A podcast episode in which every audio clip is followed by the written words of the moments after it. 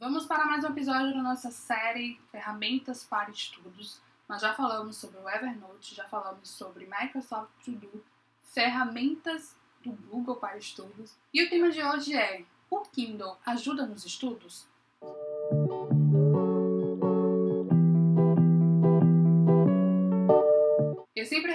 No Instagram a pergunta, Jennifer, o Kindle vale a pena? Inclusive, se você não me segue no Instagram, segue lá, é arroba Jennifer Geraldini. O pessoal quer saber mesmo se o aparelho, se o leitor de e-books da Amazon, esse leitor fofinho, bonitinho aqui, se ele vale a pena mesmo, se ele vale o investimento.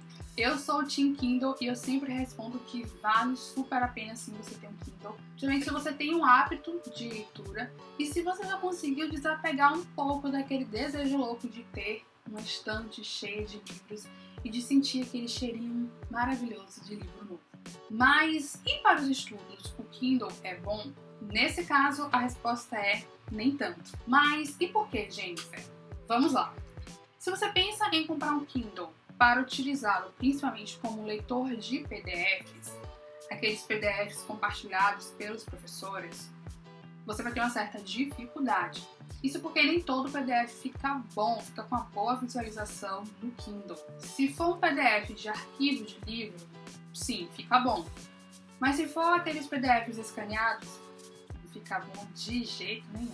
Porém, se você tem muitos arquivos de livros em PDFs e se na sua área de estudo, na sua área de, de atuação já existem muitos e-books disponíveis, aí sim vale a pena você ter um Kindle. O Kindle permite que você faça destaques e anotações dos e-books lidos. Isso, sem dúvidas, ajuda muito no processo de estudo. Você, por exemplo, pode fazer um fichamento direto no Kindle. Não é algo tão simples, tão prático, mas pode ser feito. Isso porque o Kindle permite que você envie as anotações de destaques que você criou no livro, no e-book lido, para o seu e-mail.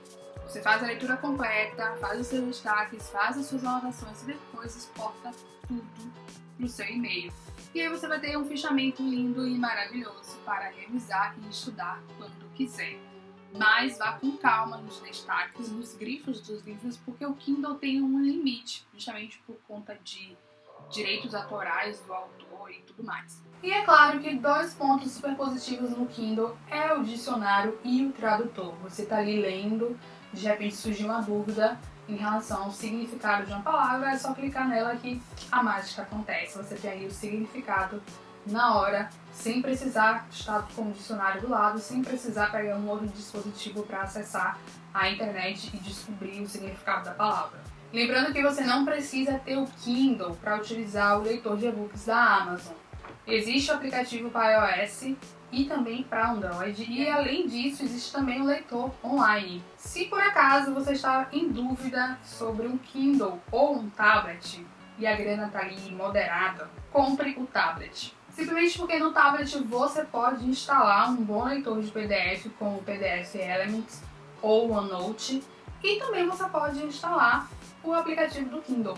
E aí depois que você terminar de pagar o tablet, você vai lá e compra o Kindle. Se você tem muita vontade de ter um dispositivo apenas para suas leituras, se você for realmente um leitor ávido, se você realmente tem um hábito de leitura, porque para leitura o Kindle é maravilhoso. Você leva aí, imagine, mil livros em um dispositivo pequenininho que cabe praticamente na palma da sua mão. Você já usou o Kindle para estudos? Me conte aí como foi a sua experiência. Vamos conversar nos comentários. Até a próxima. Beijão. Tchau.